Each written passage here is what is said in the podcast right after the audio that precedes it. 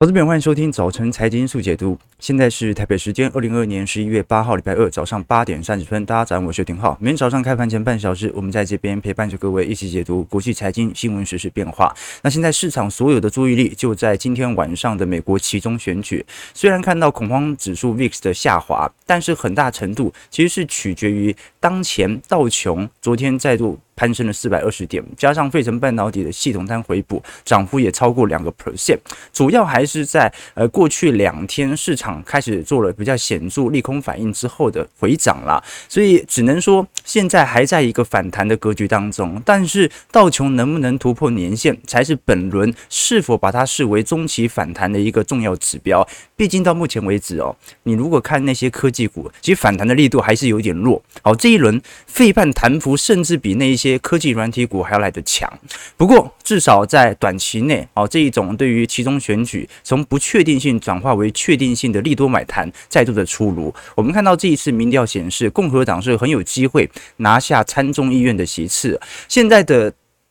大概的概况是这样啦，啊，就是华尔街会认为，如果共和党啊，因为现在众议院共和党应该百分之百拿下了，参议院不一定。那如果共和党能够控制众议院的话，这是一个适度的力度。那如果共和党是拿下国会参众议院两院的全部控制权，也就是全部都是多数的话，那这对股市来看就是一个更大的力度啊。因为不管如何哦，这个华尔街对于拜登的左派政策始终是反感的啊。所以民主党如果在后两年能够跛脚的话，那其实对于华尔街来看，其实也是一个显著的力度哦。我们都很清楚，美国国会是采用两院制，参议院和众议院，那么两会都会提出立法议案，而且要交由另外一院来进行审查表决，都通过之后，总统啊才可能够签署成为法律。所以不管啦，就是共和党就算只拿下一院，基本上对于市场来看也不是多大的利空。那这一次是这样哦。参议院一共有一百位席次，那每两年他都会改选三分之一，好，所以哦，这一次是改选三分之一。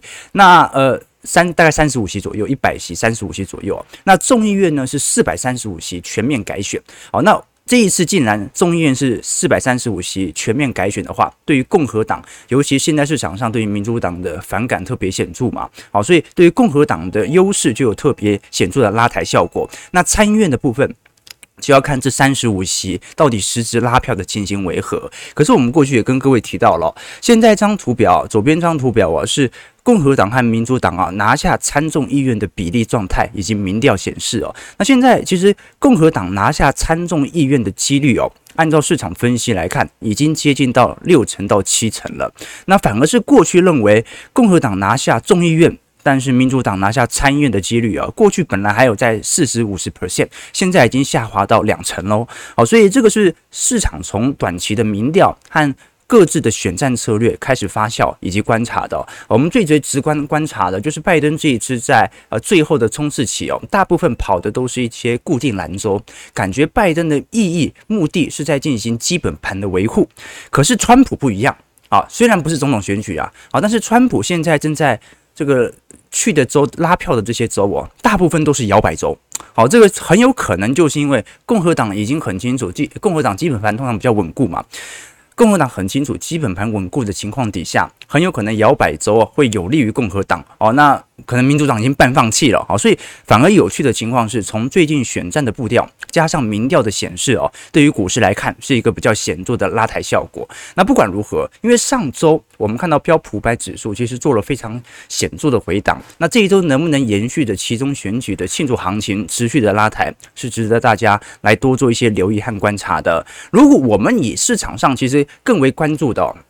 在本周，除了期中选举之外，另外一项就是礼拜四的 CPI 哦，消费者物价指数。那这一次预估是八个 percent 啦，啊，虽然有所下滑，但下滑也不是很多。呃，更重要的应该是核心 CPI，核心 CPI 应该预估也会下调哦，毕竟房租价格十月份下跌了。如果房租价格跌了，核心 CPI 还没往下掉，还在创高。那就尴尬了，对吧？哈，所以这次我们看到哦，如果根据大摩当前所进行的分析，其实看得很清楚哦。现在认为 CPI 在未来五年会下滑到一趴的比例哦，正在上升。那会认为会比三趴还要高的比例正在下滑。虽然认为通膨还是长期保持在一个相对高区间的投资者。还是数量偏多，但是至少这个数量正在变少。那同时我们也看到了，当前高盛所出炉的通膨预期指标也有非常显著的见顶下弯的迹象。那我们就看一下到时候所形成的效果为何了。当然啦，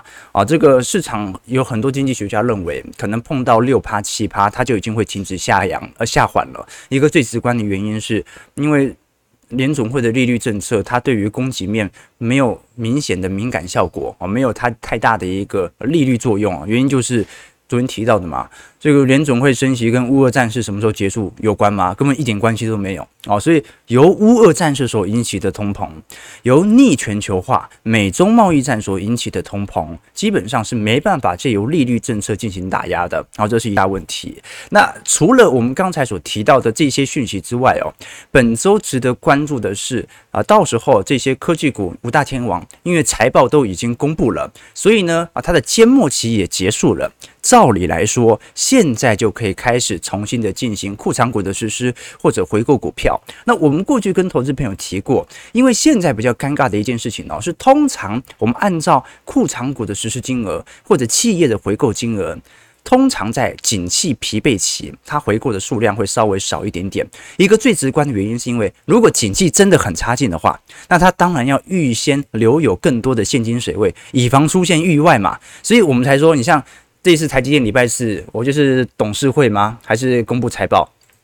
啊，每一次台积电公布配息哦，大家都期待不要发太多。你发的越多，那。大家要怎么度过接下来的景气下行周期啊？你当然是要预留越多现金越好。那我们发现很有趣哦，因为其实如果是从十月底开始哦，因为一系列的财报正在公布，所以很多美国本来在进行回购库藏股的实施计划都在暂停。可是今年以来，美国股市公司所宣布的回购金额已经超过一兆了，啊，基本上已经创下历史记录了。所以接下来值得大家啊来多做一些观察的一件事情呢，是这些科技股大天王的回回购金额，因为高盛特别出了一篇报告，认为第四季度还剩下接近两个月。那第四季度的回购金额哦，因为现在财报已经公布完了嘛，一定有回购，只是回购多和少的区别。高盛认为第四季度回购金额会有两千七百亿，所以可能会进一步进行股价的拉升，而且这一波的期中选举的反弹可能会来得更强劲。那值得观察的一件事情呢、哦，这张图表是 FANG 啦，我们看到的啊。这个苹果，我们讲的脸书，过去的脸书啦，现在变 Meta 了。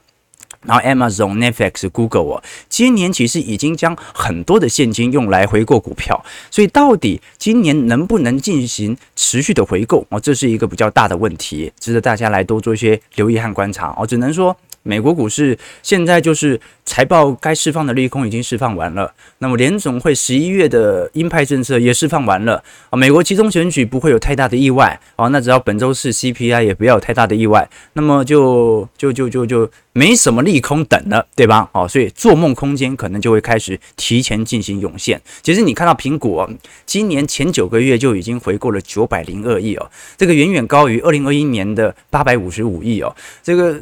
苹果去年是真的财报非常表现非常亮丽哦，这个销售量也创历史新高，但是今年回购了九百零二亿，但问题是苹果今年的。表现有这么好吗？如果今年表现没这么好，不是应该留更多的现金吗？好，所以值得大家来多做些留意。我们值得观察的是，这一次财报公布完之后，各大投行就开始重新针对标普五百指数以及全球股市开始进行适度的盈利调整。那我们其实看得很清楚啦，哦，在过去几年，美国股市的盈利预期哦，基本上都在持续的攀升当中，但是在二二年开始有比较显著的见顶下弯的迹象，在欧洲市场是最明显的啦。欧洲是因为乌俄冲突在年初，大家都已经事先进行下调，但是美国到目前为止，它其实只是下调利率、利润的增长率，他并没有认为美国的企业会进入到负增长。至少到目前为止，在第三季到第四季，还没有大量的企业是亏损的，就是赚个更少而已。我们只能说，今年第三季度哦，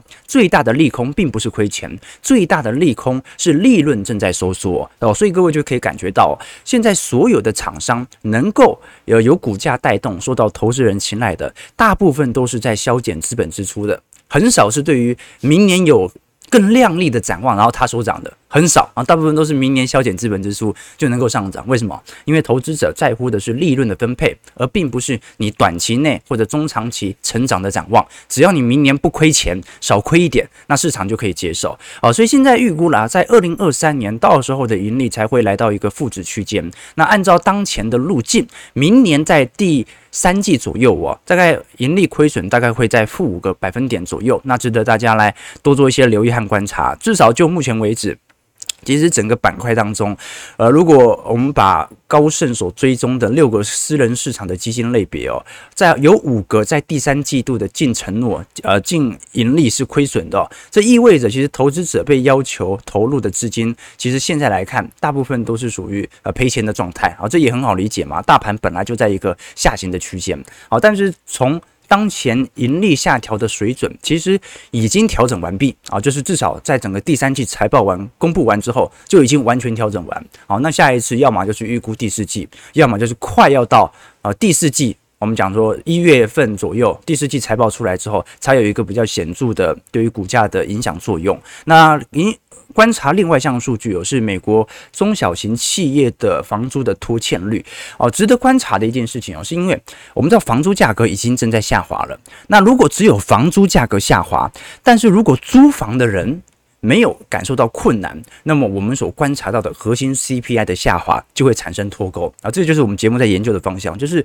我们要尽量的去找出有没有一些数据哦，明明应该要同方向。啊，同向动作的，但是却呈现了反向关系，找出中间的矛盾处。好，那其实现在有好的一方面的哦，好的数据哦，其实是美国中小企业哦，在十月份现在。经过统计，有三成七的中小企业在十月份是无法进行全额支付的租金，高于九月份的三成啊，所以现在大概是有大概四四十趴到五十趴左右。那么按照目前的数据比哦，这个是当前数量上升最快的一次，所以值得大家来多做一些留意和观察。包括美国的信用卡的消费量哦，终于下滑了哦，终于下滑了。我们过去一直跟各位提到哦，今年在五月份、六月份哦，即使通膨。还在一个正值区间，但是美国的信用卡的消费量居然还在增长啊！所以当时我们的判断是啊，是不是通膨很高，没现金了，先刷卡再说。诶，现在信用卡刷卡量总算有一个比较显著的下行区间，尤其在十月中旬。那我们看到这一次开始有所下滑的，下滑最轻的反而是一些必须消费类股的零商、零售商。哦，那这很正常，柴米油盐酱醋茶，不管怎么样啊，你都要刷卡。哦，所以它下滑的幅度来的最少，但是下行速度来的最快的，你像是 department store，好像是一些百货超市，或者像是服饰类，那么下滑最重的，接近十五个百分点的，是属于家具，那最重最重的是下滑了两成的，也就是消费性电子产品。好，所以各位可以理解哦，好，现在去库存也是从底下往上看哦，库存最多的是什么？库存最多的是消费性电子产品，手机、电脑、PC 啊。那消库存第二多的是属于家具类，桌子、椅子、装饰。好，那服饰类大概是第三多，那百货公司也差不多。好，那现在库存来的最为。显著，而且我们讲的库存来的销库存来的速度最快的，反而是这些呃，我们讲的日常用品类。所以柴米油盐酱醋茶啊，它就是一个比较保本型的投资，这就是原因啊。为什么我们说普丰啊、食品股啊这一类的长期能够百分之百抗通膨啊？因为它是百分之百转嫁。啊，我们这个民众也没什么好比价效应的，这个买买面条啊，买油，其实价格不会差太多啊，这不像是消费性电子产品，马上可以进行挤压，没钱了就不要买嘛。好，那另外一方面呢，是属于就业市场的问题啊。最近我们也看到了，其实当前。呃各大科技厂哦都在陆续公布相对的呃裁员措施。Meta 昨天其实发布消息哦，可能会采取历史上最大的最大规模的裁员。那这一次裁员的规模人数大概在呃千名左右，然后一千名到两千名。那因为 Meta 今年股票的市值已经损失了五千亿美元啊，那随着市值持续的递减，基本上对于现金流的危机也会越来越大，所以值得大家呃来多做些留意和观察。那我们先看一下。美国股市四大指数的表现，道琼工业指数上涨四百二十三点一点三一 percent，在三万两千八百二十七点；标普上涨三十六点零点九六 percent，在三千八百零六点；纳指上涨八十九点零点八五 percent，在一万零五百六十四点；费半上涨五十二点二点一八 percent，收在两千四百五十点，看得出来哦，道琼最强，但是标普和纳指这些科技全值股其实蛮弱的哦。纳指甚至在破底边缘啊，可是费半弹幅就比较显著了，所以这一波很有趣哦。这一波是能源传产股带头冲，费半接第二棒哦。那纳指啊这些科技权值股表现得最弱。昨天台积电 ADR 还是有上涨零点四五 percent 啊，不过因为现在影响整个美国股市大盘的主要原因还是来自于其中选举的提前预判啦。那通常美国期中选举之后哦，往往都会陷入国会僵局，所以市场正倾向。做这个预期啦，那预期措施应该不会有太大的变动，因为这对股市来讲，现在没有坏消息，那就是好消息嘛。OK，这个对啦，这其实我们还是要看整总体投资报酬率哦。这有网友在说，这个如果我投资标普百指数今年亏十趴，跟我投资纳指综合今年亏二十趴，哪一个亏损幅度其实比较大？的确要用。不同的机器来做比较，因为纳指的波动性本来就比较大，然后到时候牛市回来，那科技股带头冲的几率也是最高的，所以到时候纳指的涨幅一定会超过标普五百指数。那道琼也一样啊，道琼虽然啊现在的涨势感觉好像比较抗跌，但是道琼长期是跑输给标普、纳指以及费半啊，所以美国四大指数当中哦，其实你看到的是四种不同代表美国股性所产生的波动度，好像费半的报酬又远远大于纳指。这以前我跟投资朋友分享过嘛，我们家楼下的老板老板娘哦，他以前在我们家附近做很多生意过，有开过那个便利超商的啊，然后有卖过鸡蛋的，有开过早餐店，然后下午还卖一些葱油饼什么的。就是我就问他说，做那么多生意是每个都赚钱？他说每个都赚钱。我说那你怎么决定？哪个生意做比较久，或者哪个生意花比较多精力精力呢？他说很简单呐、你就用投资回报率来衡量所有事情，划算就做，不划算就不要做啊。做决策没有别的维度啊。听到这边你就懂意思了。其实他的方法就跟价值投资巴菲特是类似的啊，就是长期间用一种啊，只用一种，重点是一种。价值尺度来衡量自己的投资，尽量不要受其他的因素影响。周期投资也是一样的意思，就是只用一种尺度来衡量自己的投资思维。好，所以啊，其实不管是你是投资半导体型，还是属于科技软体型，还是投资道琼，或者投资标普，或者台北股市。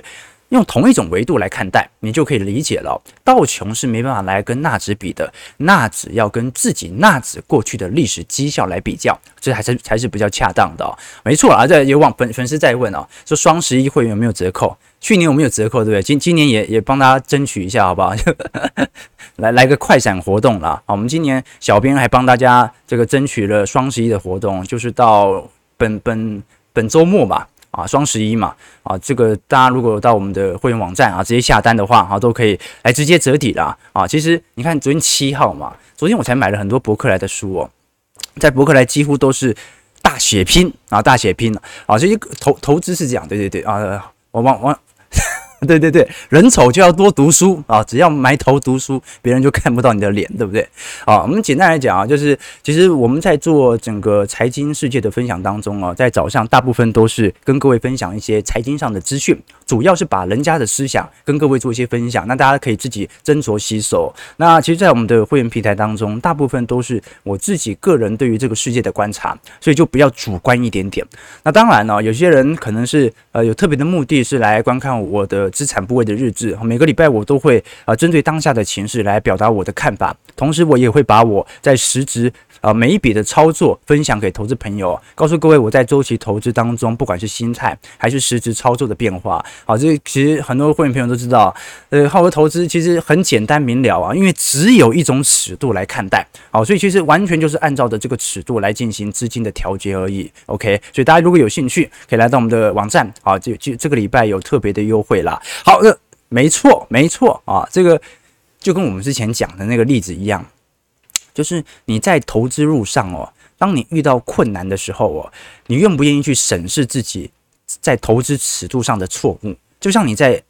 花园里面浇花的园丁，你在浇浇浇浇浇，那个水管的水越来越少，变少的时候，你有两种选择，第一种就继续浇，然后把那个水管越开越大。你看水管越来越大，然后你就发现那个压力到到一定程度之后就爆了嘛，对不对啊？那另外一个就是你回头看一下，是不是有地方折到了啊？所以持持续的回顾自己在过往的投资策略当中。回撤的绩效是很重要的。好，那我们继续往下看一下美国房地产商的部分啊。好，现在如果我们来观察，随着基准利率出不断的创新高，十月份的美国商业房地产价格已经较今年的峰值下跌了一成三喽。这个是二零零八年以来金融危机的最大跌幅。好，美国房价在十月份有做非常显著的松动了。那现在其实各大领域哦，我们看到跌幅最重的主要还是在公寓了，好，这个大概跌幅有一成二左右啊，如果是较峰值就跌了一成七了啊，所以呃。当然啦，这项数据它只是 Green Street 啊，它是美国的房地产分析公司所出炉的数据，它并不是一个百分之百绝对精准的指标，只是它根据自己有既有的资料来进行房价的回推。美国的房价如果是以中心价格最高价来看的话，呃，最高的区域有大概跌幅有两成三，那普遍大概是跌了一成五左右哦。所以公寓价格有如此显著显著的跌幅哦，其实已经彰显了美国现在在流动性上所产生的一些冲击，英国房价也是啊，英国房价跌幅没那么重啊，跌幅大概只有呃一个 percent 左右而已啊，但是。呃，英不是一个 percent 哦，零点四 percent 而已，跌幅不是很重啊。但是英国现在还是由于利率的水平的高升哦，它已经连续几个月在走一个显著的下行格局哦。因为英国本轮的升息格局和速度哦，远远高于和快于欧美其他央行啊，所以值得大家来多做些留意和观察。现在欧美市场的房价都有显著见顶回落的迹象啊。那网友问说，台湾会不会？台湾又没升息啊，台湾又没啊，有了斑马斑马，对不对？然后大家都开玩笑叫我们的央行总裁叫斑马，好像升息斑马嘛，斑马斑马。好，那我们看一下台北股市的表现啊，至少我们从刚才数据看得出来啊，啊，全球的房价都有一些比较显著松动的效果。好，那接下来就来看，哎，华人市场当中也只剩下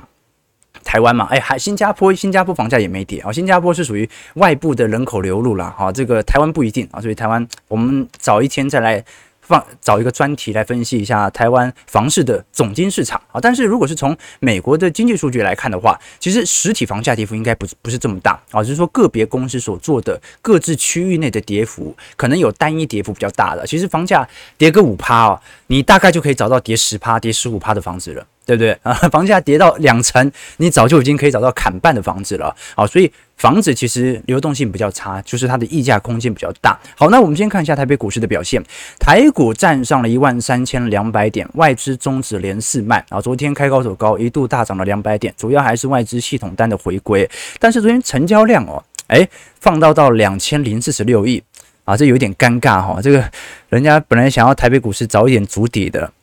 那你要筑底赶底，那至少量能要突然齐缩嘛。好，那你说现在量能回来了，到底是开启新一波的反弹，还是新一波的套牢量呢？啊，这就很难说了。那至少我们从当前台北股市从最高点一八六一九跌到一万两千点哦，最低点一二六九六二九嘛，大跌的六千点，本来就会有一些适度乖离高峰的反弹，只不过因为台北股市目前的基本面哦还在持续的释放利空啊，包括台湾的 GDP 年增率哦在在做一个比较显著的下行。那按照二零二三年 INF 的预估，台湾的经济成长率应该会来到三个 percent 以下，那也就隐含着一件事情，加权指数通常哦它会比较有显著的在 GDP 见底的前一到两个季度来开始做反应，所以如果以季度来看的话，台北股市如果要现在见底的话，那明年一季度就是要是经济最差的时候喽啊，所以这个有一点难啊，因为台北股市库存问题哦，我们过去也跟各位提过是来的最为严重的。好，那昨天浩哥严重误判一件事情啊，没想到在如此清零政策的显著的政策效果底下，昨天入股尤其是港股还大涨。哦，这种利空完全不跌的迹象，昨天也几乎是跌破了所有投资学投资学者的这些眼镜哦。就是你看看哦，现在大陆的呃这个新冠疫情哦，从十月初大概只有九百名左右，现在是五千四百三十六名哦，这还是官方公布的数字哦啊，这个实质黑数应该来得更多啊。但是恒生指数哦，哦居然在过去几天开始产生显著的反弹，那昨天呃很为很为明显哦，是在周末的时候。各大投行相继的出炉看好中国市场的报告啊，这个市场报告很有可能就是外资系统单的明显的回补的买盘，尤其高盛昨天很扯哦，高盛在昨天所出炉的报告当中特别提到，中国虽然这一次短期内。这个清零政策没变，但是中国政府很明显是在进行测水温，将在明年三月份开始推动全面性的重新开放。哦，他这个报告一出来哦，啊，这这个中国股市昨天就开始产生显著的系统单回补哦。那这次高盛集团预估哦，在明年年初之时，中国股市有可能会上涨两成，而且二十大之后，政府感觉从名义上，尤其从各项措施，已经开始准备要放松动态清零的防疫政策，虽然。跟中共目前所释出的话语感觉有一点落差，好，但是哦，这项报告很明显是影响到昨天的资本市场，尤其整个周末市场当中都在去探讨到底中国什么时候会开放的问题，值得大家来多做一些留意哦。这 网友说，和平和繁荣的时候特别搞资本主义和民主，战争和危机来的时候特别适合搞共产主义和专制。哦，对对对。照你的意思，那如果共产党把经济搞起来，就是跟自己过不去了，是不是？OK，好，那我们继续往下看台北股市，呃，台币台币的部分哦，昨天强升一角哦，来到三十二点零八二块哦，呃，虽然还在三十二块，但是这是两周新高了，投资朋友。啊，所以哦，啊，如果对于台北股市本轮也不是多看好的投资朋友，有换汇需求的，至少啊，这个如果有定期定额组的，反我反而觉得可以关注一下啊，毕竟现在是短期内跌破月线，那你说这个站回月线应该也是迟早的事情啊，毕竟这个升值升息格局还在持续当中哦，所以如果是趁它稍微有一点升值的时候啊，多换一点美元，我觉得是 OK 的啦。其实去年。你像我就已经换蛮多的，然后但是今年来看的话，可能有些人投资投入步调很快，所以美元投光了啊，急需美元。可是台币现在那个又现在又走贬，这就是属于一个比较尴尬的地方。但各位你想一想啦，啊，我觉得很有趣哦。就关键你你把美元现在的亏损啊，美元部位在美国股市部位的亏损哦，好，把汇差换进去，台币今年贬值快两成了吧，对不对？你把它换进去哦，今年可能是赚钱的哦。好，今年可能是赚钱的哦。今天台币汇率大概贬值幅度最大应该到一成七嘛。啊，那如果你美国股市部位亏损这个十个 percent，哎，你还赚七趴的钱呢，对不对？哦，是很有趣哦。啊，虽然。美国股市部位在亏损，但是各位，你把汇差算进去，其实亏损力度没有想象中来得严重。好，那我们最后花几分钟时间来聊一下台北股市目前库存的情况。台积电昨天呃是最高来到三百九十三块，最终涨幅有二点零九 percent，但是因为台积电、人电和 Intel、美光等全球的代工巨头现在都在公布资本支出的计划，预告二三年上半年可能还会有一些苦日子。也就代表着，其实它是有事先先把这项利空给释放。那现在股价的反弹，很有可能是在针对明年一季度库存见顶反转的迹象。尤其我们最近也跟投资朋友聊到哦，你像是呃翼龙啊，呃我们讲说做那个光学滑鼠小家电，然后充电器上面的那个微控制器的翼龙哦，它这一次不是宣布要